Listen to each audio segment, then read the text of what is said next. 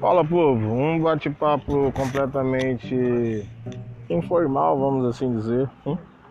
É, com relação a algumas ligações que recebemos, mensagens que nos foram compartilhadas com relação a questionamento, dúvidas, curiosidades e qual é a necessidade de ficar lendo logo Maquiavel? Por que, que você não pegou uma literatura ou então algo mais limpo, algo que não pré-julgue a, o absolutismo do, do homem.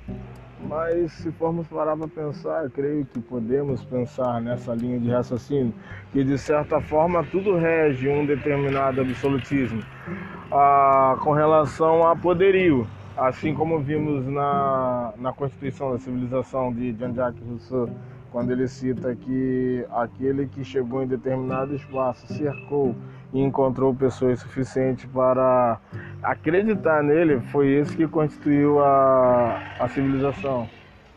Legal, pois é. Então a gente pode delirar nesse, nesse, nessas intrigas, nesse parecer. Pensa aí agora o interior da vida, na, o mundo antes de ser mundo e todo mundo querendo ter onde dormir o que deliberadamente poderiam fazer encostar, armar sua barraca e descansar, repousar. Depois que esse cara fez essa miséria, tinha que ser, não, essa terra é minha, sai daqui. Olha a raca pra tudo quanto é lado aí. E, e outras intrigas com relacionadas à, à agressividade, que é a guerra. Guerra é, é, faz parte da nossa vida. A guerra nos forma, a guerra nos cria a guerra não especificamente com relação à agressividade, à brutalidade do homem, à violação da moral, mas guerra com relação à sobrevivência propriamente dita, são os relacionamentos, relacionamentos que temos e precisamos.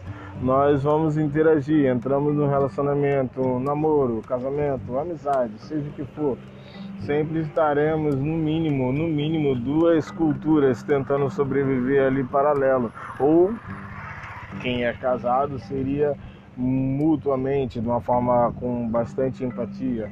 Só que, enfim, independente de quais sejam as relações, interagir duas culturas distintas essa sim um conflito considerável e nós precisaremos sempre encontrar um determinado equilíbrio. O que Maquiavel trata bastante é essa, essa relação que, na realidade, nós podemos extrair a inteligência social. Inteligência social com base na realidade de vida, mundo, sociedade, realidade individual de uma pessoa, de outra pessoa, no que precisaremos, como um príncipe, ah, hipoteticamente falando, precisaremos pegar e tratar de uma forma respeitosa. Ah tá, fulano é assim, ah não, mas eu quero falar que é assim. Fulano não quer aceitar se quer assim? Não, como assim? Dane-se ele. Não é dane-se ele. A, a ideologia, a concepção, a conclusão de um determinado assunto é minha, é sua, é nossa, só que não é de outros. Logo, a apresentação vai precisar ser um pouco quanto um tanto contundente o que na realidade nós estamos enfrentando nessa nova realidade. Um certo ponto de maturidade e conhecimento tem sido exigido satisfatoriamente, não mais como o era. Antigamente, qualquer um falar que sabia e citar três ou quatro comentários de um livro qualquer era dito como inteligente, o que na realidade simplesmente ele tinha apenas uma memória fotográfica. Ele gravava o que ele lia e repetia palavras. Isso não significava capacidade ou inteligência. Hoje nós estamos sendo cobrados, nós passamos involuntariamente a ser mais exigentes de acordo com a nossa evolução e tecnologia.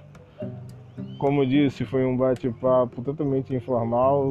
Tô parado aqui, tô na rua pensando, mas de acordo com os comentários que tem feito sobre os áudios, vamos tentar desenvolver algo mais discorrido naturalmente, praticamente um bate-papo. No mais, até a próxima, galera.